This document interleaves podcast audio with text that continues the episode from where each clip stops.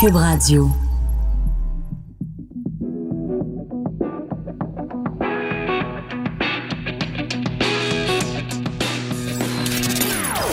Des opinions bien à elle. Sophie Durocher. Son franc-parler ne laisse personne indifférent. On n'est pas obligé d'être d'accord. Bonjour tout le monde, c'est Sophie Durocher, très contente d'être là. On est mardi, on est le 26 novembre 2019 et euh, dans ce début d'émission, je vais vous parler en anglais. Ben vous les auditeurs, je vais m'adresser à vous en anglais, mais en fait les gens que je vise, ce sont les députés provinciaux de l'Ontario. Alors, je vais leur parler en anglais dans quelques instants pour être bien sûr qu'ils comprennent mon propos. Pourquoi? Parce que les députés provinciaux de l'Ontario ont appuyé unanimement hier une motion dénonçant dénonçant la très, très, très vilaine loi sur la laïcité de l'État au Québec. Alors, pour être bien sûr que les députés euh, provinciaux de l'Ontario me comprennent, je vais le dire en anglais. Please mind your own business. You have no business telling us in Quebec what to do with our law. We're not going to tell you how to treat your minorities. Don't tell us how to treat ours. Traduit en français? Sur un ton plus calme, ça donne mêlez-vous donc de vos affaires, les députés ontariens. Qu'est-ce que vous avez d'affaires à nous dire, nous faire la leçon sur la façon dont on traite les minorités religieuses au Québec? Avez-vous regardé dans votre cours? Avez-vous regardé la façon dont vous, vous traitez les minorités linguistiques en Ontario? Ai-je besoin de vous rappeler, chers députés ontariens, la façon dont vous traitez la minorité francophone en Ontario? Ai-je besoin de vous rappeler le scandale qu'il y a eu l'année dernière? Le mépris que vous affichez à l'égard des minorités linguistiques dans votre belle province? Alors ne venez pas nous dire chez nous comment faire. Premièrement, votre motion est une motion symbolique qui n'a aucune valeur légale. Alors, à part passer pour des bien-pensants puis nous faire paraître, nous, pour des très vilains, ça sert strictement à rien, cette motion-là. La deuxième chose, c'est que la motion commence par euh, le libellé suivant. Ouvrez les guillemets. Attendu que toutes les personnes portant des symboles religieux, y compris les turbans, les hijabs, les kippas, les crucifix et autres vêtements qui représentent des expressions de leur foi, sont les bienvenus pour servir le public ontarien, Fin de la citation. Ça, c'est comme ça que commence la motion. Alors, j'aimerais vous dire quelque chose, chers députés provinciaux de l'Ontario. Premièrement, la loi 21 ne vise que certains emplois. C'est pas tous les employés publics qui sont visés. Deuxièmement, la seule chose qu'on demande à ces employés publics, c'est de ne pas porter de signes religieux sur leur lieu de travail.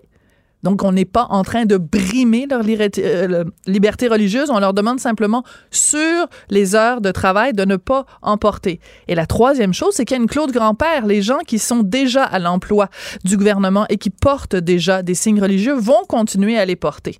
Mais ça, c'est pas dit dans votre texte, évidemment. Alors, vous voulez faire passer les 70% de Québécois qui sont en faveur de la loi 21 pour une, euh, pour des gens, euh, finalement, qui aiment pas les minorités ou qui s'en aux droits des minorités. Alors, j'adore euh, la réponse de l'attaché de presse du premier euh, ministre du Québec, François Legault, qui a dit euh, la loi a été adoptée de façon légitime par l'Assemblée nationale du Québec. Les partis de l'Ontario devraient respecter la volonté des Québécois et de l'Assemblée nationale. Je pense que c'est très bien envoyé. Avez-vous besoin qu'on vous le traduise en anglais? Je penserais pas.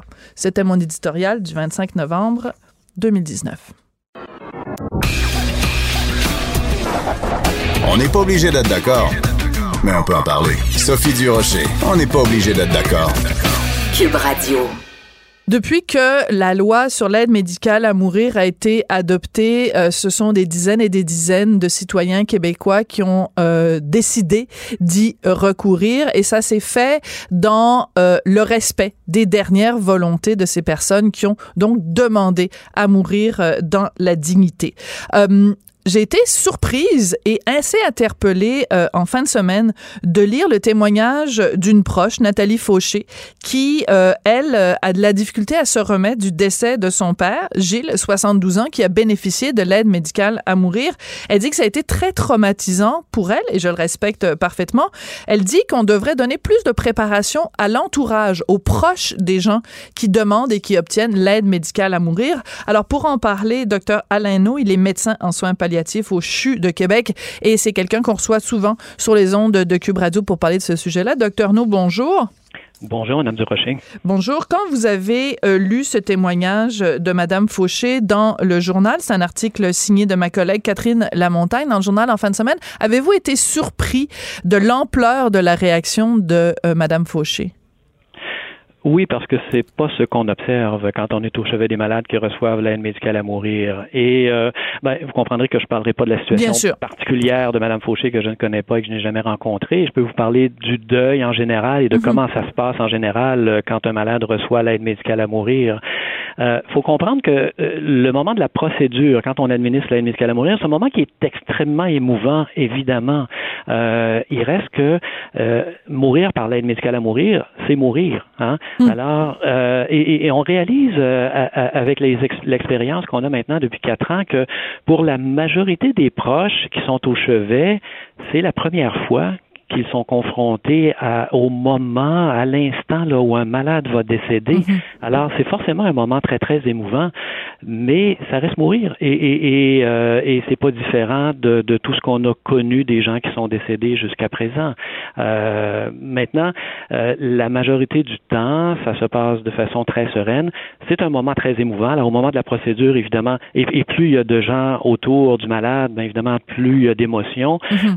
On, on voit parfois jusqu'à, et moi j'ai eu jusqu'à 20 personnes qui étaient présents au moment du décès du malade.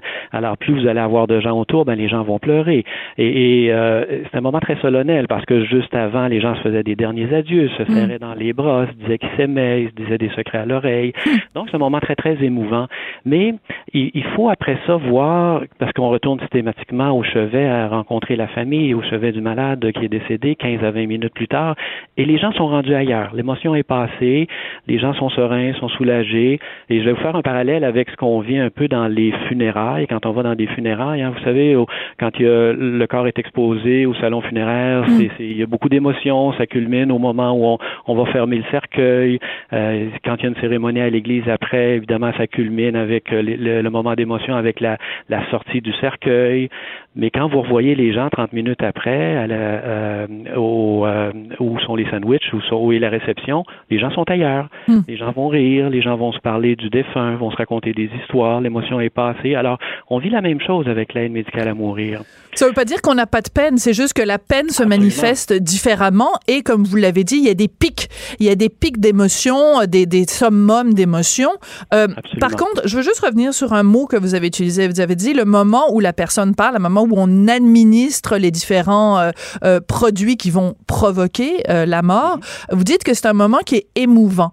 Mais ce qu'on comprend dans le témoignage de cette dame, c'est que c'est pas juste émouvant, c'est éprouvant parce qu'elle, elle dit carrément, et je comprends qu'on va pas s'attarder non plus sur son cas à elle, mais je pense que ça peut arriver. Elle, elle dit carrément que elle a vécu un syndrome de choc post-traumatique. Euh, est-ce que ça, c'est quelque chose que vous avez vu, vous, dans votre pratique au cours des quatre dernières années? Euh, avec l'aide médicale à mourir, non. Maintenant, comme médecin de soins palliatifs depuis 34 ans, on rencontre ça évidemment euh, assez souvent. Et je parlerai pas de syndrome de choc post-traumatique. Mm-hmm. encore une fois, je parlerai pas de la situation de cette dame, mais je peux vous parler en général de ce qu'on appelle nous en médecine le deuil pathologique, euh, ah. le deuil compliqué. C'est-à-dire que dans tout décès d'un être cher, il y a un deuil à faire, forcément. La majorité des gens vont bien le faire. Euh, ils vont avoir une période d'adaptation, évidemment. Et, faire le deuil, ben, c'est apprendre à continuer son propre chemin avec le fait que l'être aimé n'est plus là. Mm. Euh, donc, continuer, prendre des fois une autre route ou continuer un chemin un petit peu différent, mais continuer quand même son chemin. Et il existe certaines personnes, et encore une fois, je ne parle pas nécessairement de cette dame-là, qui vont faire ce qu'on appelle un deuil pathologique, qu'on connaît mm. très bien en médecine, là, c'est-à-dire des gens qui n'arrivent pas à faire le deuil. Et ça, ben, ça peut tenir à plein de facteurs. Alors, vous pouvez avoir euh, les facteurs de risque du deuil pathologique. Ça peut euh, euh, être lié aux circonstances du décès. Par exemple, un décès subi, inattendu, mhm. un décès par suicide. pensez aux parents dont l'enfant est disparu depuis des années qui n'ont plus de nouvelles. Alors, ça, ça augmente le risque de deuil pathologique. Ou une mort criminelle. J'imagine quelqu'un qui meurt dans un attentat ou quelqu'un qui meurt d'un homicide. Bon, ben là, j'imagine que le choc peut être extrêmement violent. Exactement, les meurtres sordides. Et il peut y avoir des facteurs qui tiennent à l'individu lui-même. Mhm. Alors, puis je vous donne des exemples. Par exemple, euh, une dame qui aurait eu une interruption de grossesse il y a 20 ans, dont elle n'a pas fait le deuil, que l'inconscient a, refoulé, hmm. ben, ça peut être réactivé au moment du décès d'un proche. Très intéressant quelqu'un qui aurait eu une relation fusionnelle avec la personne décédée a plus de chances de le vivre difficilement à, son décès. Au contraire, quelqu'un qui aurait eu une relation conflictuelle avec la personne décédée peut aussi le vivre difficilement après. C'est intéressant que vous disiez ça parce que j'ai le cas de quelqu'un que je connais qui a été victime d'inceste et quand son, son, son père est décédée, ça a été vraiment un traumatisme, pas parce qu'elle était fusionnelle avec son père, mais au contraire parce que ça signifiait la mort de son bourreau finalement. Donc ça, ça peut tout à fait. Donc on comprend, on comprend très bien ça. Mais je veux juste revenir à la spécificité de l'aide médicale à mourir parce que j'espère que vous n'allez pas être choqué par le mot que j'utilise. Il y a comme une sorte de de mise en scène. Mais je, dis ça dans le plus grand respect, bien sûr, pour le travail que vous faites, docteur No, vous le savez très bien. Mais il reste quand même que d'avoir quelqu'un qu'on aime, qui est installé, euh, d'avoir euh, donc tout cet entourage qui est autour, euh, d'avoir le médecin qui arrive et qui, et qui administre la mort en fait. C'est mhm. pas la même chose que on on, on, accompagne quelqu'un qu'on aime qui est à l'hôpital et qui meurt meurt de sa belle mort ou qui meurt. Euh, vous comprenez? C'est je pense qu'il y a peut-être un côté de, de, cette mise en scène qui peut provoquer euh, une réaction beaucoup plus violente de la part de quelqu'un que si c'est une mort différente de l'aide médicale à mourir. Oui. Euh, vous parlez des rituels qu'on va voir souvent là, qui entourent le, juste avant la procédure d'administration d'aide médicale à mourir. On voit toutes sortes de rituels, évidemment. C'est un aspect qui est différent que l'aide médicale à mourir a qu'on ne connaissait pas avant. Euh, et c'est différent. Et pour moi, c'est pas une question de dire c'est mieux ou c'est pire. Mm-hmm. et vous savez, pour les gens qui ont accompagné un proche qui est décédé après 12 jours de coma et d'agonie, à râler la bouche ouverte, à se demander à tous les jours quand est-ce que ça va se terminer, ça aussi, c'est des périodes difficiles hein, mm. Là du euh, d'un proche qui décède. Et il faut bien se rappeler là plusieurs certaines choses. D'une part, l'aide médicale à mourir, ça n'a pas été mis en place pour soulager les proches. Hein? Alors, ça a été mis en place. Mais c'est important de le rappeler, docteur No. C'est pour soulager la personne qui souffre. c'est pour soulager la personne qui l'a demandé elle-même, pour elle-même, pour se libérer de souffrances qu'elle ne voulait plus tolérer. Hum, c'est important de le euh, rappeler, oui. Deuxième chose dont il faut se rappeler, personne n'est obligé d'être présent au moment de la procédure c'est le privilège du malade de lancer des invitations, de, de nous dire qui euh, il souhaiterait avoir avec lui. Mais après ça, c'est à chaque individu d'accepter ou non l'invitation. Mm-hmm. Et euh, quelque chose qu'on fait systématiquement, c'est toujours de préparer les gens qui vont être là aussi, leur expliquer tout ce qui va se passer. Voilà. Qu'on va poser comme geste, que le malade va ressentir, et d'être très clair avec les gens que vous êtes invités, mais vous n'êtes pas obligé d'être présent. Si vous n'êtes pas à l'aise, mais, mais est-ce que c'est pas là justement que se pose toute la question? Puis c'est pour ça que je voulais qu'on réfléchisse ensemble suite à cet article qui a été publié en fin de semaine. Est-ce que c'est peut-être pas là qu'il y a peut-être une, une, une faiblesse ou une vulnérabilité? C'est-à-dire que est-ce que dans tous les cas, on prépare bien psychologiquement les gens à, cette cérémonie-là, euh, à ce rituel-là, parce que euh, chacun, chaque individu va réagir à sa façon. Il y en a qui sont plus fragiles que d'autres, plus vulnérables que d'autres. Est-ce que maintenant, après quatre ans d'aide médicale à mourir, est-ce qu'on a assez réfléchi à la préparation psychologique qu'on doit donner à l'entourage en disant, ben voici ce qui va se passer et voici les réactions que vous pourriez théoriquement avoir?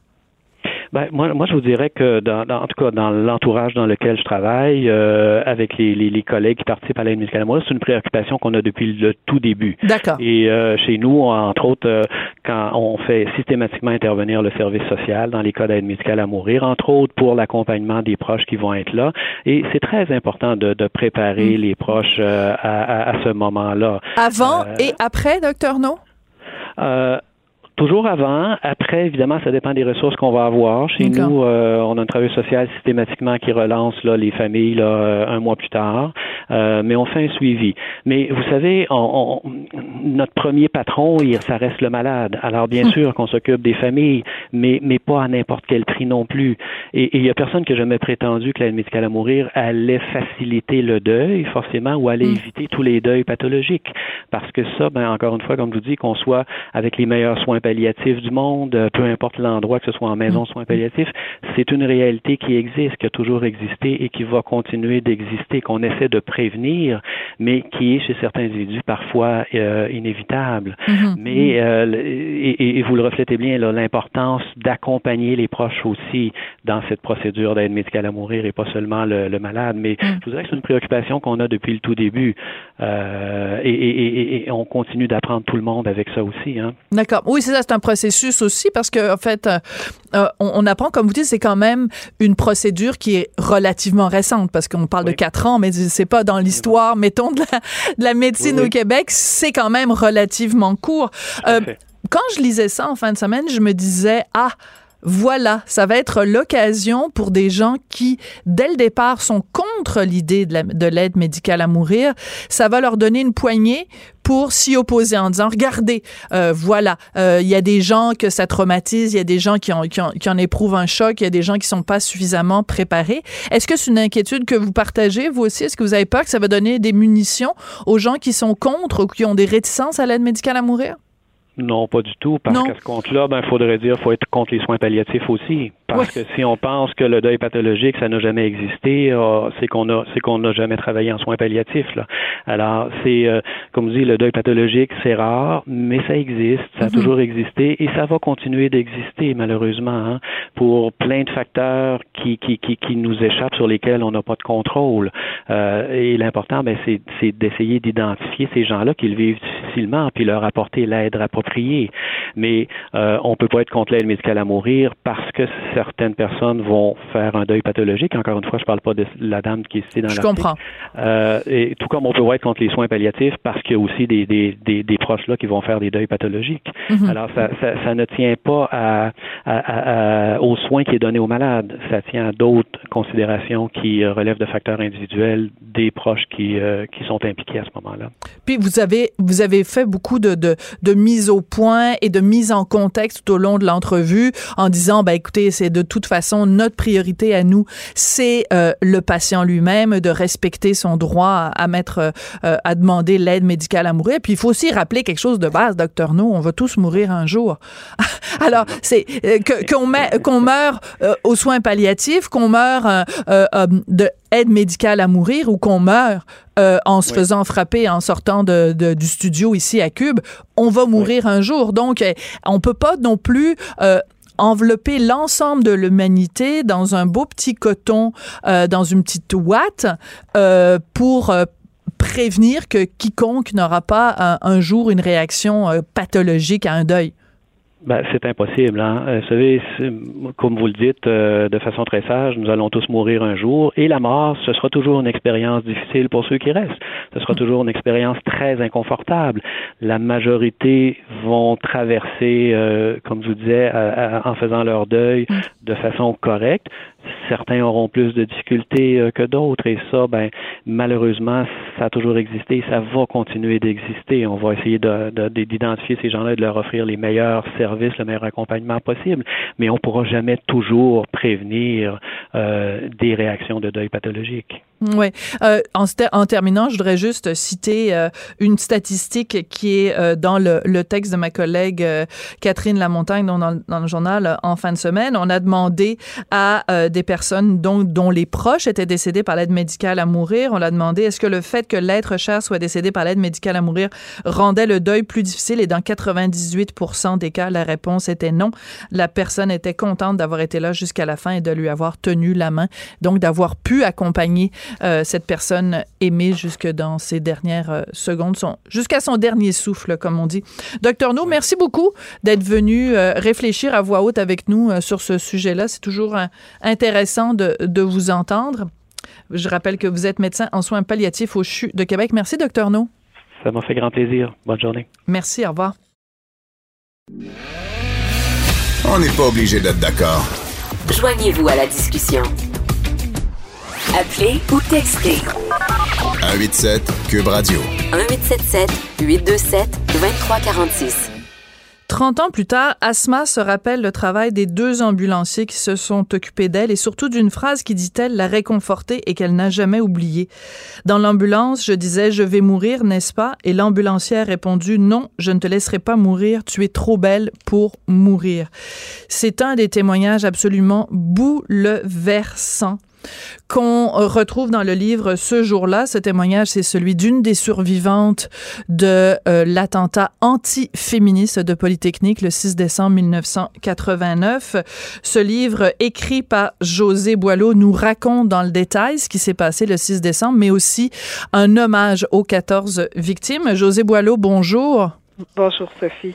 Euh, cette page-là, la page 39, euh, est difficile à lire. Euh, la page 38, la page 40, toutes les pages de ce livre-là sont à la fois pleines de, de, sont très sombres et en même temps très lumineuses. pourquoi tu as voulu écrire ce livre-là sur les événements de Polytechnique, José?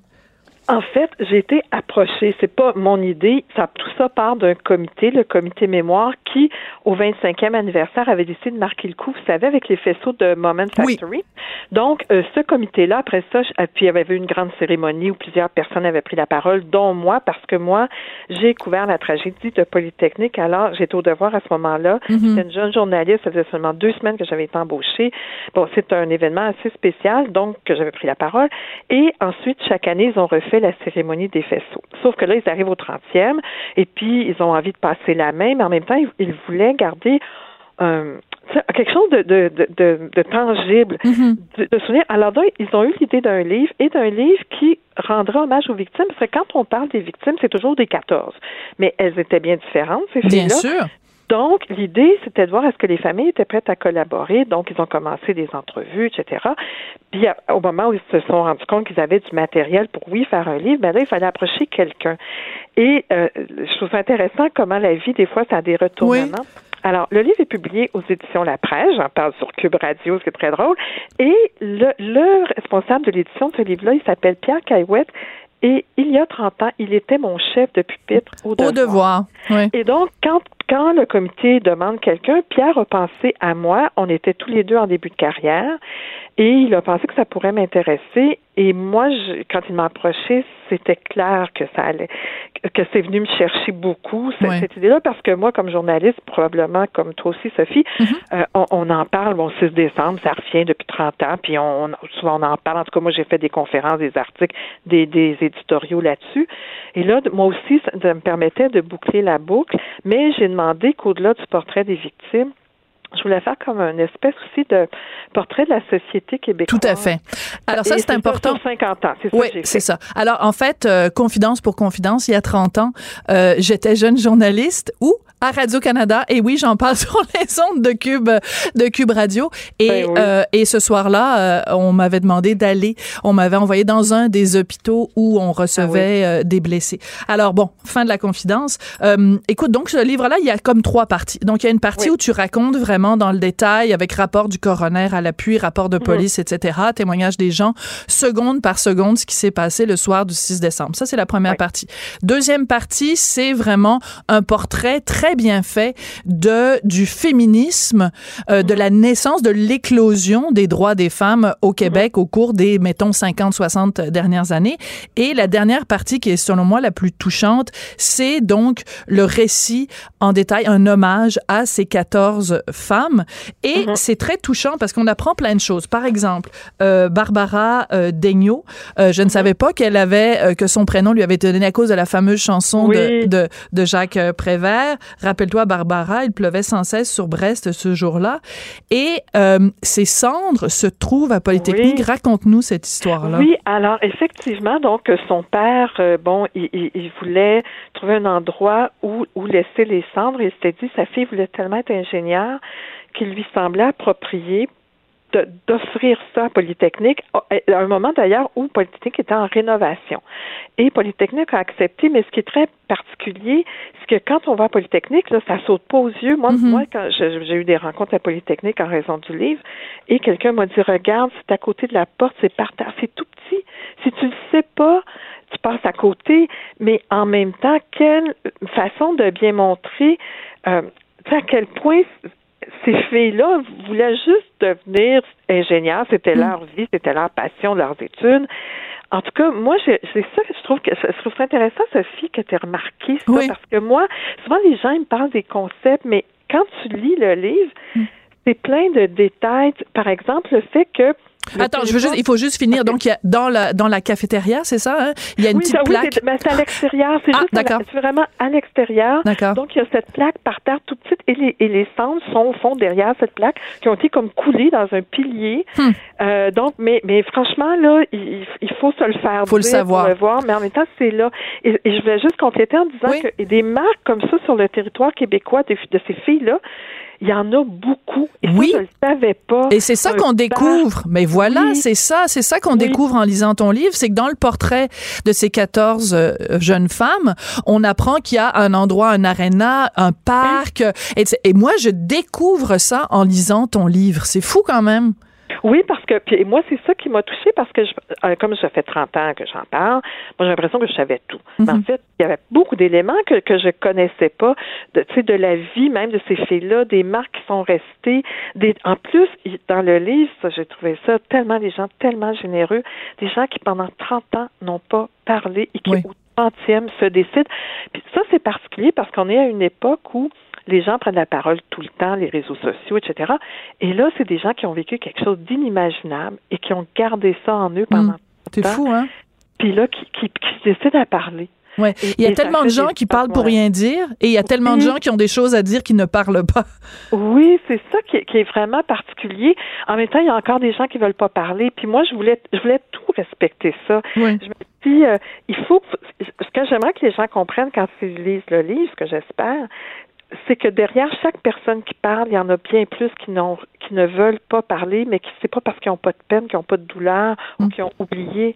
C'est que c'est tellement ça reste quand même très gros à, 30, à 30 ans de distance. Peut-être même qu'à 30 ans de distance, on, on réalise encore mieux à quel point c'était gros. En tout cas, moi, je l'ai vu comme ça. Oui. Alors, ce qui est très intéressant, ce qui est en filigrane, qu'on sent, qu'on lit entre les lignes partout euh, dans le livre, c'est à quel point, quand on parle de Polytechnique, on dit 14 victimes. Point. Mm.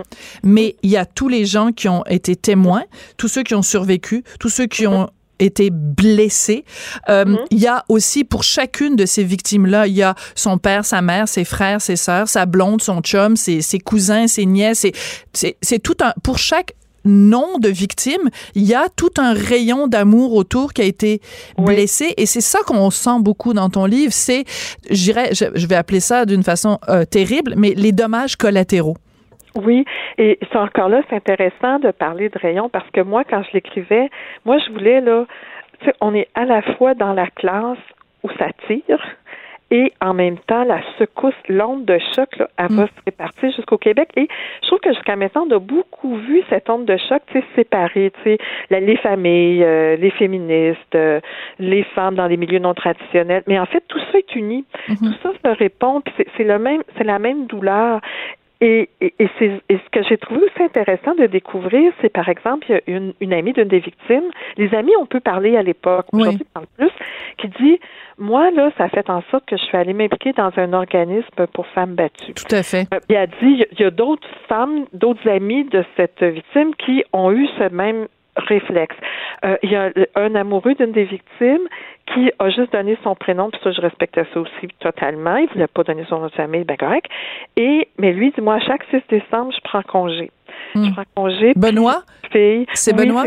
Puis, oui, exactement. Il dit, puis j'ai des filles, puis tu sais, je veux leur dire, faites votre plat. Mais donc, toutes, toutes, ces, toutes ces manifestations de solidarité qui qui feront jamais les manchettes, hmm. qui sont présentes depuis 30 ans moi, j'ai trouvé ça extraordinaire de, de découvrir ça. Mm. Il y a aussi euh, bon des, des bourses euh, pour les étudiants euh, qui portent le nom, je pense par exemple la bourse Barbara Degnaud. Donc il y a plein de, de, de choses dans notre société qui sont euh, des, des conséquences directes évidemment de l'attentat antiféministe du 6 mmh. décembre. Euh, je veux que tu me parles aussi de Jacques Duchesneau et de l'importance et du rôle qu'il a joué dans, dans l'écriture euh, de ce livre-là. Ah, qu'il a été indispensable parce que Jacques, quand le nom a été soumis par Pierre Carouette, mon Jacques Duchesneau, je le connaissais parce que professionnellement, j'avais eu à, lui parler et je pense qu'il m'avait, il y a eu un petit, un petit attachement pour moi parce que mon père était policier, je le lui avais dit, on avait parlé de ça. Hmm. Et euh, donc, Jacques était absolument ravi euh, que j'embarque dans le projet et il faut se rendre compte que le 6 décembre, la date bouge pas. Le monde de l'édition a ses tombées qui sont bien particulières. Et ce livre-là, au moment où c'est vraiment bien en branle, c'était dans l'été. Ce qui fait que j'ai vraiment travaillé fort. Mais Jacques était d'un grand soutien de me donner, euh, une équipe pour me pour me soutenir, euh, pour aider aux, recherches, pour euh, m'envoyer des articles. Jacques Duchesneau, il était donc, à l'époque, il n'était pas encore un chef de police à Montréal, qui, est la façon qui était le plus connue. Mhm.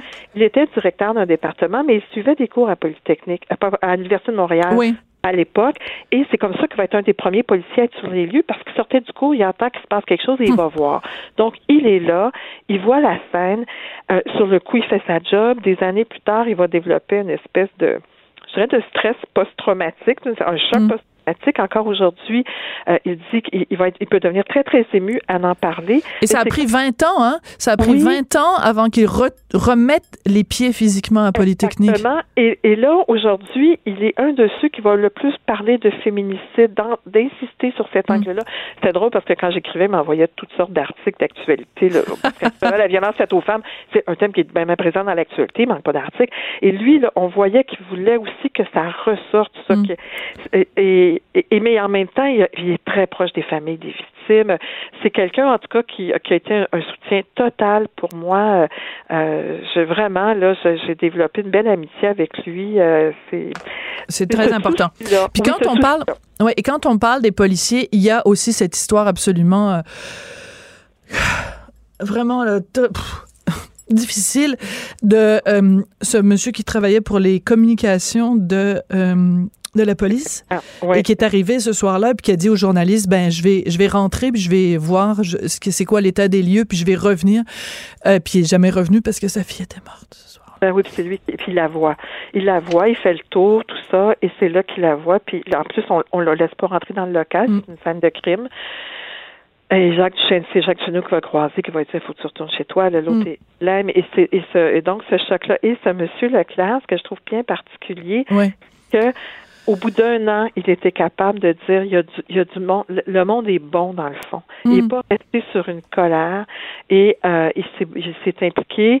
Euh, sa famille, euh, les, les sœurs de, de, de, sa, de sa fille, son mari s'impliquent aussi. Mm. Euh, donc, euh, donc c'est quelqu'un qui a été comme à la fois en choc, puis après ça en, générosité. il faut se rendre compte pour les familles, il n'y a pas de modèle à suivre. Il y en a qui n'ont pas mm. été capables, qui n'ont pas voulu faire ça. La peine était trop forte mais lui, il a décidé de voir la bonté des gens qui mm. l'ont, qui les ont supportés dans cette épreuve-là. C'est aussi, c'est très, c'est très présent. Tu sais, il y a une solidarité aussi. Oui. ben, tu sais, c'est, les grandes épreuves de la vie. T'as l'horreur, l'horreur fait ressortir le meilleur de l'humain. Puis ce soir-là, Polytechnique, là, il y a eu de ça. Puis en mm. même temps, je me dis, tu sais, tu étais jeune journaliste, j'étais jeune journaliste, on avait l'âge de ces filles-là, mais les mm. policiers qui rentrent, là, ça a 25 ans, eux autres aussi, là. les patrouillards, là, c'est pas du monde de 50 ans. Donc, il y a beaucoup de gens, qui c'était leur génération qui était frappée euh, et qu'on n'avait pas vu venir ça du tout, là. Euh, donc, euh, donc ça aussi, il y a cet aspect-là qui ressort les ambulanciers. Il y en a un qui va se suicider d'ailleurs quelques années plus tard. Oui, alors ça c'est important. Puis Excuse-moi, juste, je voulais pas t'interrompre, ma belle Josée. Euh, c'est juste parce qu'à un moment donné, page 101, tu fais la liste des, des gens qui sont suicidés après la tuerie. Donc, tu fais la liste et c'est très triste. Un étudiant à l'été 90 dont les parents se sont donné la mort par la suite. Un proche d'une des victimes et l'étudiant en génie aussi ambulancier qui avait aidé tant de blessés le soir du 6 décembre et qui a décidé de mettre fin à ses jours trois ans plus tard. Cette liste-là est dure à... à donc, quand on parle de victimes collatérales, euh, c'est sûr que le 6 décembre, il n'a pas fait que 14 victimes, Marc Lépine. Non, non, non, non, non, c'est vraiment, il y a beaucoup de gens qui ont été blessés. Il y a même, même au-delà des, des, personnes qui étaient là, moi, j'avais oublié, puis pourtant, j'étais à cette rencontre-là. Il y avait eu la Fédération des journalistes, en janvier, avait fait une rencontre pour faire une espèce de bilan. Il y avait des, des représentants des étudiants et des familles mm-hmm. qui étaient là. Bon, ça a été très, très émotif. Mais Anne-Marie ça avait pris la, la parole. Anne-Marie, qui est une journaliste connue, et qui, euh, à ce moment-là, faisait un reportage. Elle voulait parler avec les femmes qui étaient dans les emplois non traditionnels à la ville de Montréal. Elle avait rendez-vous le 7 décembre. Et quand elle est arrivée sur les lieux, les femmes avaient peur de parler parce qu'il y a mm. eu, même si t'étais pas là, c'était quoi qui venait de se passer? Pourquoi tout à coup être attaqué comme ça? Et des femmes l'ont vécu, là, mais mm. au-delà des féministes qui étaient ciblées dans une liste, mais il y a d'autres femmes aussi qui hmm. sont senties menacées. Puis ça a pris un certain temps à apaiser ça. Euh, et, et, donc, donc, il y a des blessures étaient de toutes sortes. Oui. Est-ce que tu as cherché à rencontrer la mère de Marc Lépine, Monique Lépine, pour le livre? Non, alors ça, ça avait été quand même euh, dans, dans, le comité ce qu'il souhaitait. L'idée, c'était de dire on a beaucoup parlé de Marc Lépine parce qu'il y a eu un documentaire sur lui, il y a eu des reportages, etc. Et là, on veut vraiment retourner le regard vers les victimes, ce qui fait que je mentionne dans le livre que, dans, parce que je fais une recension à un moment donné de tout ce qu'on peut euh, aller voir ou lire sur le livre. Et ce livre, son livre à elle est mentionné. Je ne savais pas qu'elle en préparait un nouveau. Donc, il fait partie de la nomenclature. Les gens qui veulent en savoir plus, voici ce qui existe. Il y a des romans, il y a des pièces mhm. de théâtre, il y a des, des biographies. Elle est là, mais je me suis pas attardée à ça parce qu'on voulait mettre l'accent sur ces femmes qu'on met toujours dans le paquet et, vraiment axer là-dessus. Mais en même temps, José, tu es journaliste, je suis journaliste. Est-ce que tu penses pas, je viens de le dire, on, on en a parlé plusieurs fois, ce, ce, ce crime-là horrible a fait beaucoup de victimes collatérales. Est-ce qu'on ne peut pas considérer aussi que la mère de Monique Lépine est une femme qui a été victime de ce crime antiféministe? Tu comprends ce que je veux dire? Oui, oui, tout à fait. Ça sert aussi. Ça sert aussi qui oui. la sœur de Marc Lépine va se suicider aussi. Euh, oui, euh, mais en même temps. Oui, tu la mentionnes pas ça dans le livre. Ça, c'est vrai que je la mentionne pas, mais euh, mais en même temps, ça, il y a eu un documentaire qui a été fait vraiment sur Marc Lépine. D'ailleurs, c'est Francine Pelletier qui l'a fait. Et, euh, il y a eu des, euh, avec notamment les, des scènes de tribunal, parce que quand elle va se séparer, Madame Lépine, euh, écoute, on apprend à quel point il y avait de la violence dans cette famille-là. Donc, donc, mais donc il y a des documents déjà exhaustifs qui existent, qui sont faits. Alors, c'est, donc c'était pas l'angle qui était qui était souhaité par les familles, par le comité. Moi, j'ai respecté ça. Et mais en même temps, je mentionne ce qui existe puis les documentaires sont cités, etc. D'accord. Euh, Qu'est-ce que je voulais Ah oui, écoute, dans le descriptif de euh, de la soirée, là, c'est vraiment seconde par seconde, puis on, on, on, vraiment on suit Marc Lépine dans son dans son chemin de terreur. À un moment donné, il y a quelqu'un et je me souviens plus qui euh, qui mentionne qu'il avait le sourire aux lèvres. Oui, dans et la ça, ça, c'est. Mais écoute, c'est, oui. ça donne froid dans le dos, là. C'est parce que quand on se dit, mais mon Dieu, pourquoi les gars sont sortis? Pourquoi ils n'ont rien fait? Mais il, faut voir, Polytechnique, moi, j'étais étudiante quelques années plus tôt à peine à l'Université de Montréal. Et Poly, là, ça avait une super réputation de party, là. Mm. C'était délirant. Et même, je vais donner une anecdote. Moi, j'étais en droit, donc quelques années plus tôt, et au moment d'un de nos carnavals, il y avait un gars qui s'était mis une cagoule sur la tête, qui était rentré dans des classes pour lancer quelque chose. Hey boy. Il y a personne à ce moment-là qui imaginait que c'était un attentat, c'était juste une niaiserie. Puis en plus, on pensait qu'il lançait des confettis, il avait lancé de l'eau, ce qui avait détruit les notes de ceux qui avaient reçu l'eau. Bon, on était dans ce niveau-là. Alors de savoir que à Polytechnique où on flyait, qu'il y ait un gars qui soit promené avec une carabine à plomb, je, je c'était pas ça fait drôle de dire ça aujourd'hui, mais je peux comprendre que c'est pas inimaginable, surtout qu'il rentre, qu'il il a le sourire aux lèvres, puis il dit au gars, sortez, grouillez-vous le cul ben, tu sais, vas-tu penser que ce gars-là, tu sais, c'est comme quel genre de blague on est en train de vivre là? Non, c'est ça. Puis il y a 30 ans, écoute, il n'y avait pas tous les attentats qu'il y a eu, euh, qu'il y a eu par la suite, donc. Euh. Alors donc, donc, donc le réflexe a été ok. Il y en a qui ont pensé prise d'otage, mais, mais en même temps, on était en fin de session, c'était la dernière journée de cours à la cafétéria, le vin était mm. gratuit. On était dans cette atmosphère de tout est possible. Et on sait qu'à Polytechnique, c'était vraiment la place des. des, des ah C'était délirant. C'était le gros party. Ben, comme dans toutes les facultés de génie, moi j'étais à McGill, puis c'était la même chose. là.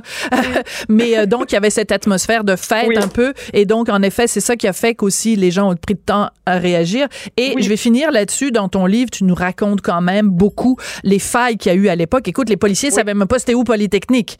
Oui, c'est ça. écoute, oui, c'est ça. Et puis là, il faut, faut, avoir conscience, les, les, élèves, les étudiants sortent, vont chercher les policiers qui sont enfin arrivés, puis leur dire, venez rentrer, ça tire encore. Les policiers bougent pas. Non, parce qu'ils pensent que c'est une prise d'otage. C'est ça. Et les étudiants retournent. C'est fou. Retournent pour aller aider les blessés, alors que les ambulanciers rentrent pas imaginez le sentiment de solitude de ces étudiants-là. Oui.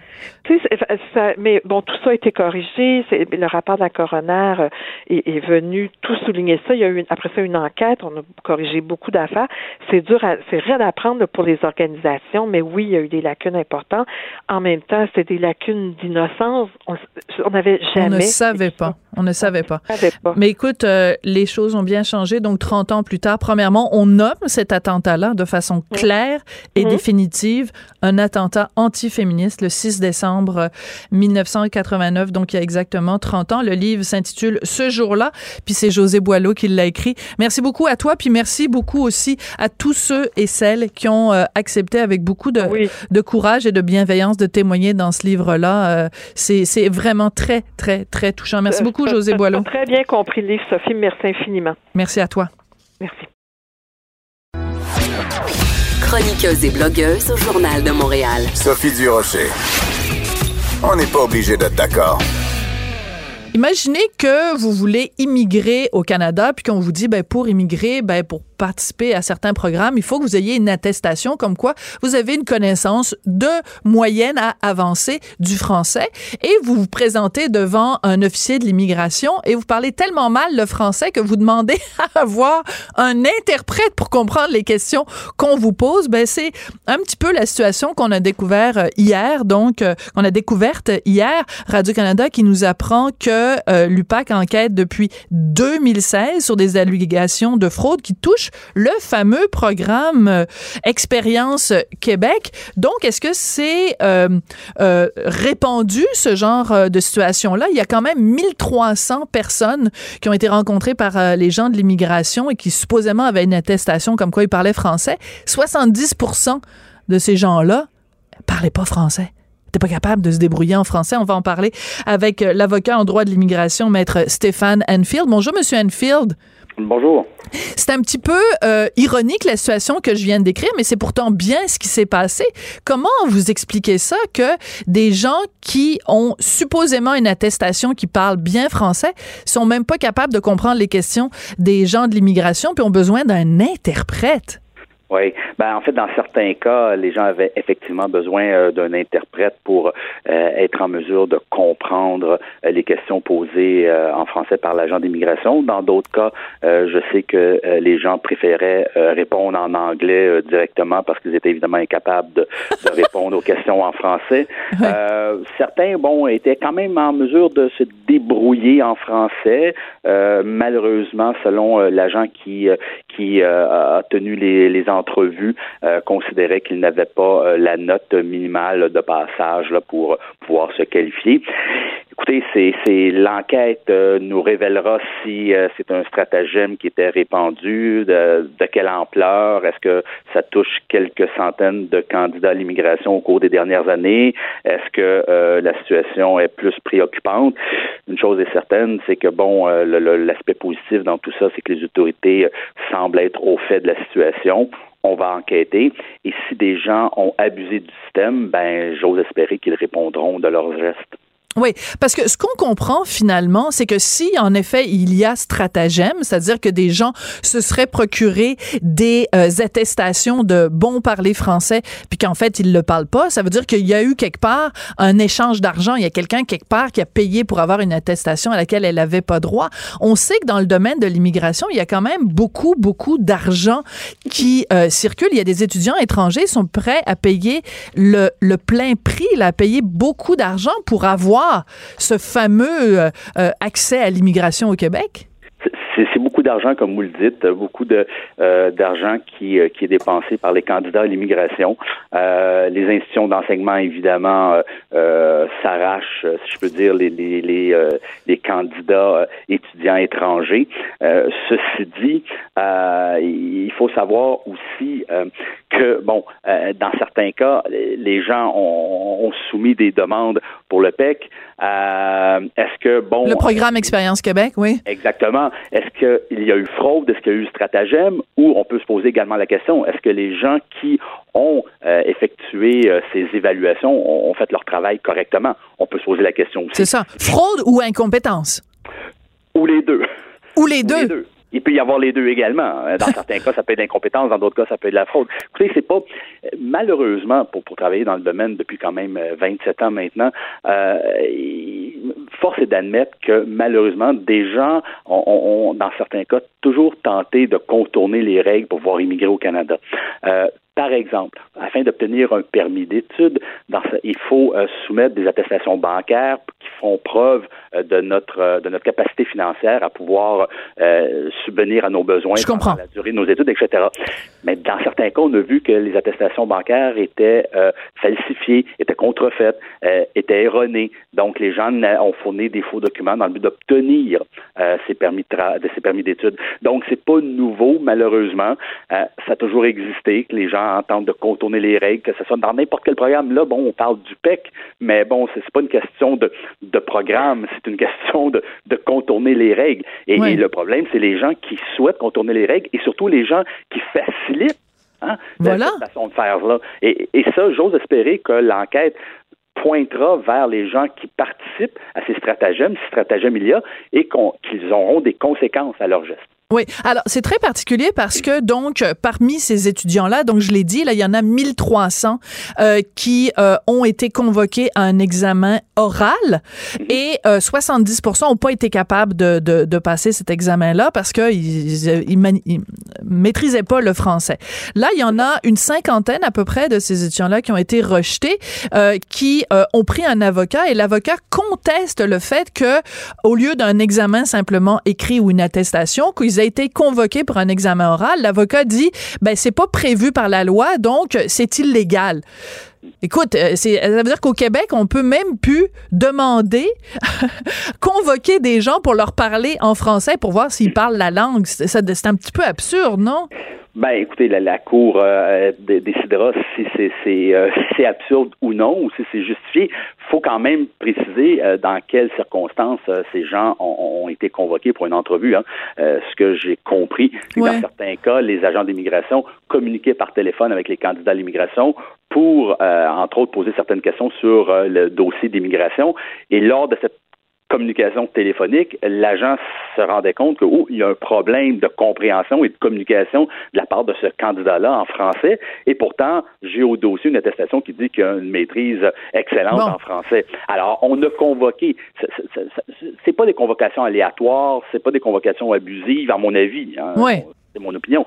Euh, on avait des soupçons, on a convoqué, et force est d'admettre que ben ils avaient peut-être raison, puisque 70% des personnes convoquées n'ont pas réussi à démontrer qu'ils avaient une capacité suffisante en français. Mais 70%, on va se le dire, maître Anfield, là, c'est lamentable. Ça veut dire que c'est pas juste une ou deux personnes qui sont passées à travers les mailles. C'est une passoire au complet. Là. 70% des gens qui, nous ont ri en pleine face finalement, qui nous disaient. 70% des gens qui ont été convoqués. Oui. Donc, euh, Mais 70% de 1300, ça fait toujours bien autour de, ben, je sais pas, ça doit faire comme 800 personnes à peu près. Là, c'est beaucoup de monde là, qui nous ont ri en pleine face en disant oui, oui, oui, I speak French uh, very well, I want to immigrate to Quebec, mais qui sont pas capables de parler la langue. Là. Ça fait beaucoup de monde qui rit de nous c'est beaucoup de gens qui ont euh, abusé du système. Euh, bon, on dit abusé, on le verra, hein, si bon des accusations sont déposées ou non. Euh, on verra la suite des choses.